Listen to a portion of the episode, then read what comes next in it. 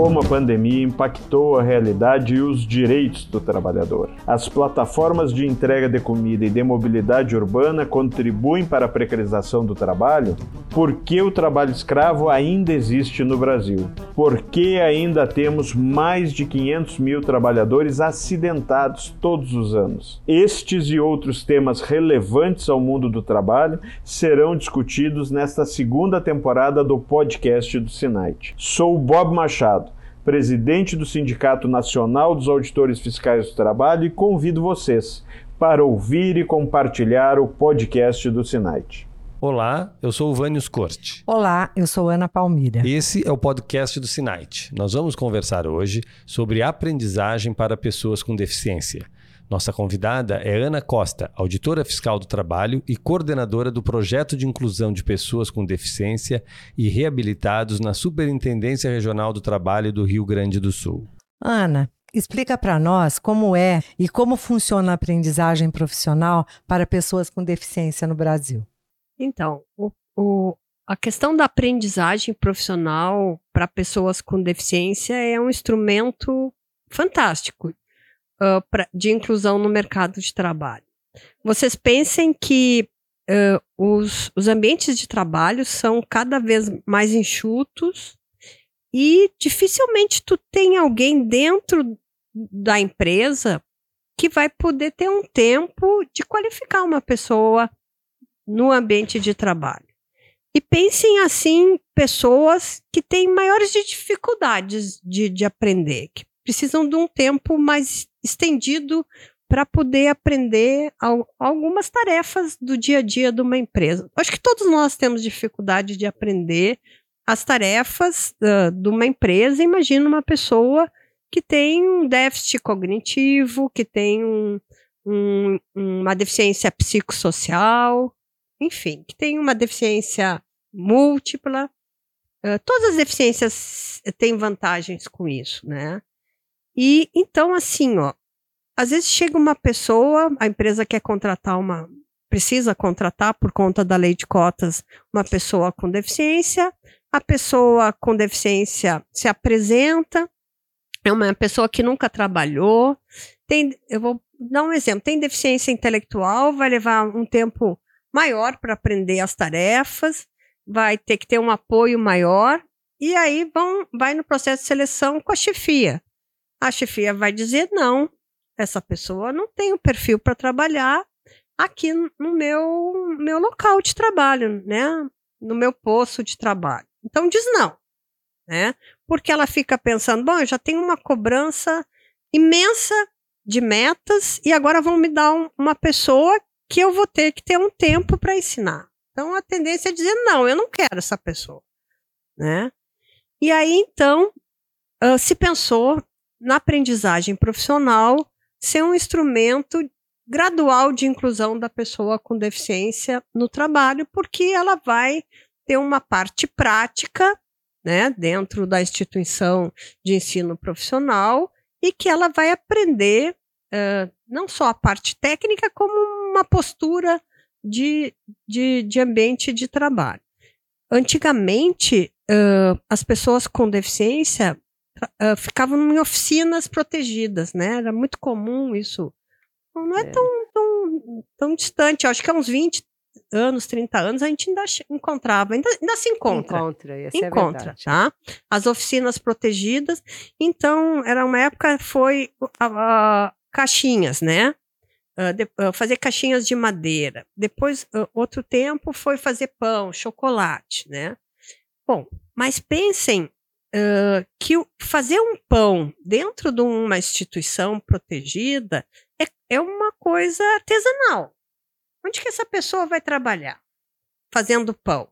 As, as padarias não, não têm cota e a gente sabe que sem ter obrigatoriedade, dificilmente uma empresa contrata. Ela só contrata se aquele dono da empresa tem alguém na família com deficiência. Mas é, isso é, é raro né, acontecer. A, a, a, dentro dos supermercados tem e das indústrias de pão tem produção, mas ela é totalmente diferente da produção artesanal. Uh, fazer caixas, né, de marcenaria que também foi, é completamente da, diferente da indústria de imóveis, né? Então, a pessoa, além de ter que aprender uma técnica e atender uma demanda real do mercado, né, dessas empresas que precisam contratar, ela também tem que aprender uma postura, ela tem que viver num ambiente de inclusão, convivendo com outras pessoas, né, se deslocando, né. Pensem que às vezes a pessoa nunca saiu, só saiu de casa para ir numa escola e às vezes depois que passou, ela foi para dentro de casa. E ela vai ter que aprender, inclusive, a chegar naquela empresa, ela tem que levar um tempo para fazer isso, né? Então, isso tudo é um processo que muitos programas de aprendizagem estão ensinando essa, esse global, assim, né? Além de preparar para uma função real, uma demanda real que tem daquela empresa que está contratando. Eu já sei que tipo de demanda tem lá, eu vou preparar é, essa pessoa para trabalhar naquela atividade concreta, eu posso simular, e os, os programas de aprendizagem que têm dado certo simulam dentro das instituições as atividades que a que dentro da empresa tem, a empresa já vai fornecendo alguns tipos de materiais para a pessoa e treinando lá. Né? Isso é muito interessante. A pessoa tem um prazo uh, prolongado para adquirir essas habilidades. Né? E a própria empresa, porque daí é fundamental que essa pessoa faça a parte prática dentro da empresa. Ele está entrando ali e ele não está substituindo um outro empregado, né? Ele, ele vai estar tá ali para aprender, então, também no, no centro de custo daquele grupo ali, daquele segmento uhum. da empresa, ele não vai estar tá pesando como um empregado. Até isso, uh, as empresas uh, contam, viu? E os chefes daquele setor também. Né? Então ele não, tá, então ele vai estar tá aprendendo ali no ambiente de trabalho uma questão de postura. O, o chefe vai vendo que aquela pessoa tem condições, às vezes tem que fazer um pequeno ajuste, né? Uh, por exemplo, eu, eu teve, vou contar um exemplo, posso, né? Claro. claro. Teve uma empresa uh, grande de, de uh, implementos agrícolas e ela uh, contratou um, pessoas com deficiência intelectual, porque ela, ela vende as máquinas e, e elas, quando elas são exportadas, elas vão desmontadas e elas precisam ir junto com um saquinho, assim, com parafuso, arruela, esses, equipamentos uhum. de montagem. Então ele contratou 20 pessoas de uma pestalose. Então ela contratou, que era uma empresa, uh, um, um, grupo de pessoas da pestalose, lá de Canoas, uh, para colocarem dentro dos saquinhos. Então, em cada saquinho tinha que 20 uh, parafusos. Então, bom, contratar um grupo de pessoas com deficiência intelectual. E quando foram fazer o projeto efetivamente, as pessoas já estavam contratadas. Qual foi a surpresa? Não sabiam contar até 100. E aí, então, o que, que foi feito? Através de uma relação com o pessoal da psicopedagogia, criaram um tabuleiro com 100 espaços. E as pessoas iam botando ali. Quando terminava aquele tabuleiro, estava preenchido todos os, os, os espaços, tinha 100 100 peças ali e botava dentro do saquinho. Isso foi muito importante. Essas pessoas, enfim, não deu problema. O pessoal achava que ia dar problema de uh, qualidade, nunca deu problema. Elas, elas começaram a ser treinadas, depois teve um, toda uma discussão para ir dentro da, para dentro da empresa. As empresas alegavam, ah, problema de segurança, vai dar problema, enfim, era tudo uma novidade também, além das alegações usuais que as empresas costumam nos apresentar. E eles foram lá para dentro e trabalham até hoje. Eu acho que isso aí tem, acho que tem 20 anos. Nossa. E estão lá, a maioria tá, tá, tá, tá lá até hoje. Os programas de aprendizagem profissional para pessoas com deficiência têm limitação de idade? Então, uh, a aprendizagem que foi, foi criada para atender a profissionalização dos jovens teve que sendo adaptada ao longo do tempo para as características e necessidades das pessoas com deficiência. Isso é um processo que vem sendo feito. Uh, e aí, então, qual é a primeira questão? A idade, né, a idade máxima.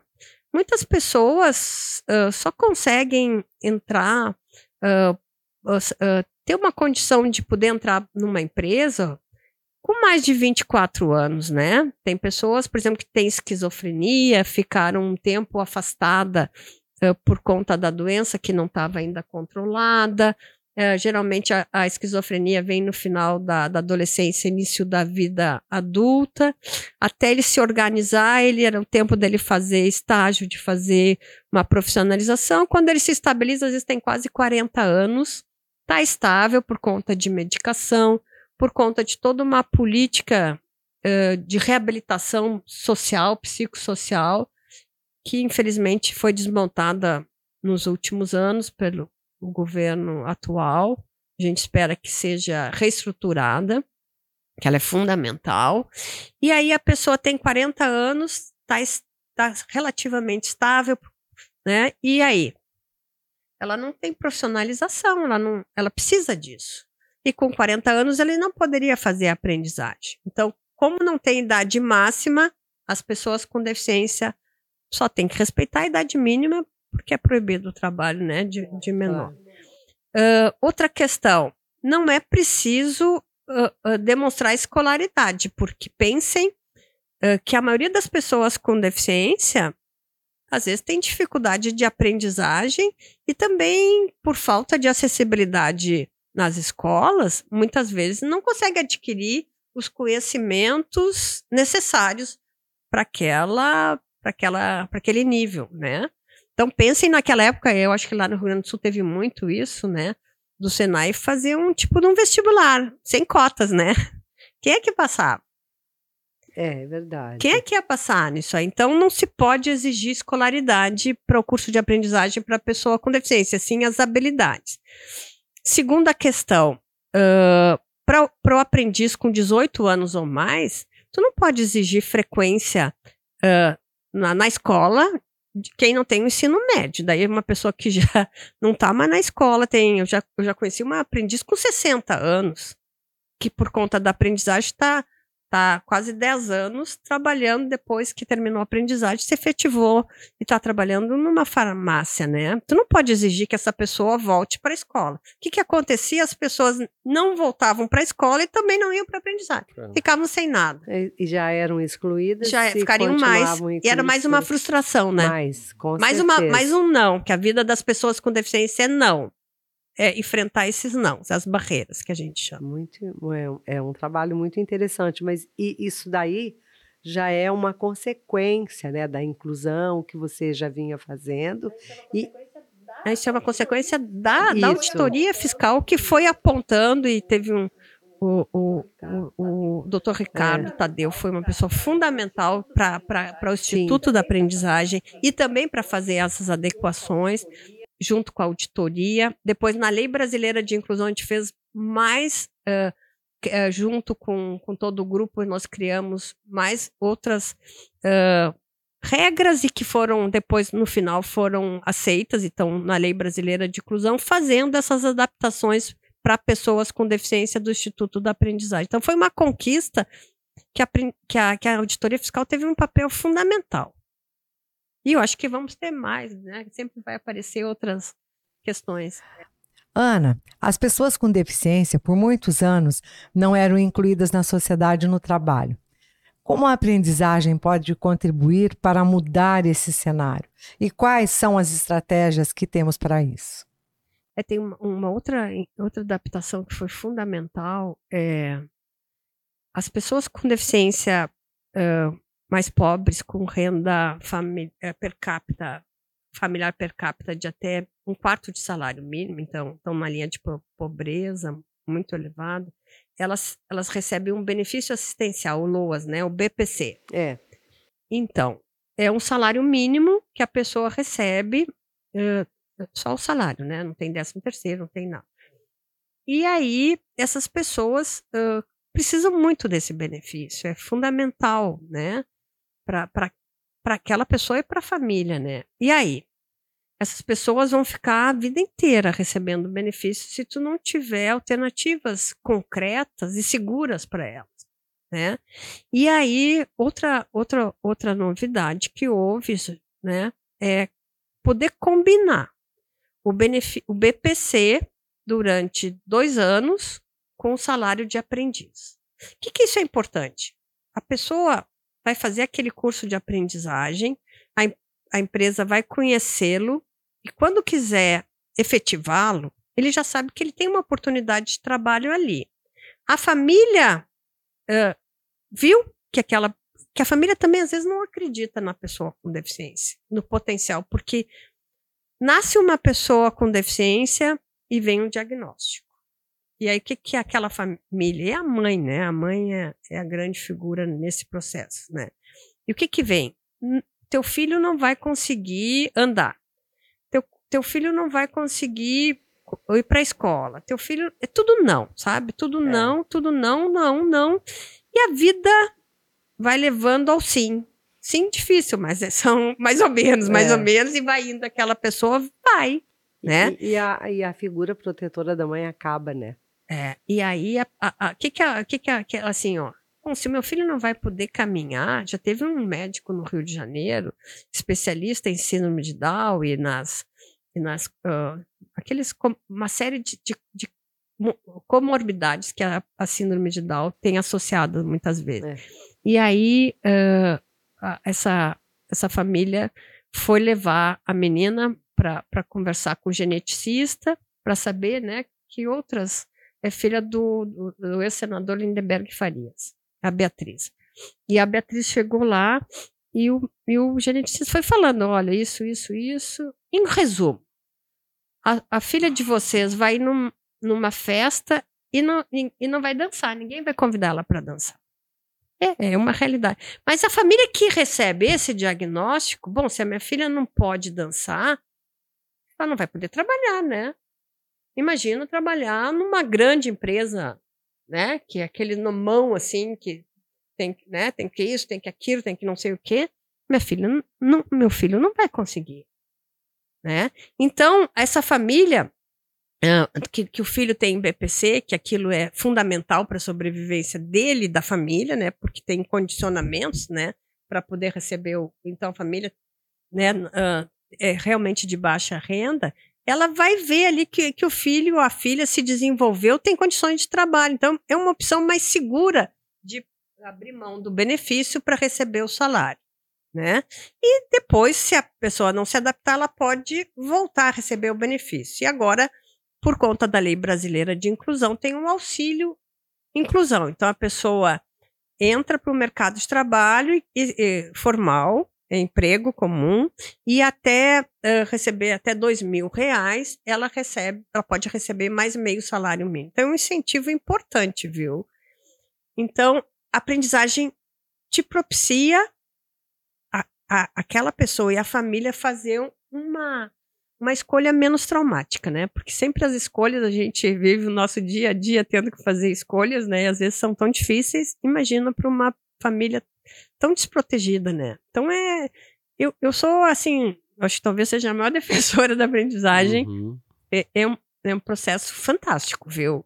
E, e pena que quase que acabaram com a aprendizagem, né? Esse governo também quase acabou com a aprendizagem, né? Ana, quais são os desafios para a ampliação da aprendizagem para pessoas com deficiência? É, eu acho que isso aí necessita, assim, eu acho que é que nem hoje o Bob estava falando, né? Um grande diálogo social, né? Porque isso aí só acontece se tu consegue envolver uma sociedade nessa questão, porque tu tem que envolver uma empresa, né? Uh, tu tem que envolver a, a, a, instituição que faz aprendizagem e, e tu tem que envolver as entidades de pessoas com deficiência que também precisam ser mobilizadas, porque tu chega numa cidade que nunca houve fiscalização de cotas, as pessoas dizem, é, mas aqui não tem pessoa com deficiência. A gente, aqui a gente me é, conhece. Não tem, não, é, tem não, não, não tem, não tem. Mas daí tu começa a mexer e começa a entidade aqui e, e começa a aparecer. Isso aí é um trabalho, é um trabalho que, que também tem que ser feito com as entidades, tem que conversar, tem que mostrar as alternativas. Então, isso, dá, isso, eh, isso demanda tempo, então também precisa ter mais auditores fiscais. E eu acho que isso é, mas isso é um processo que interessa uh, a sociedade como um todo, né?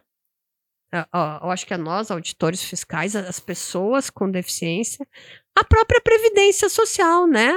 A, próprios benefícios, se tu vai pensar em, em, em, custos da assistência social, tudo isso são questões que, que são importantes, né?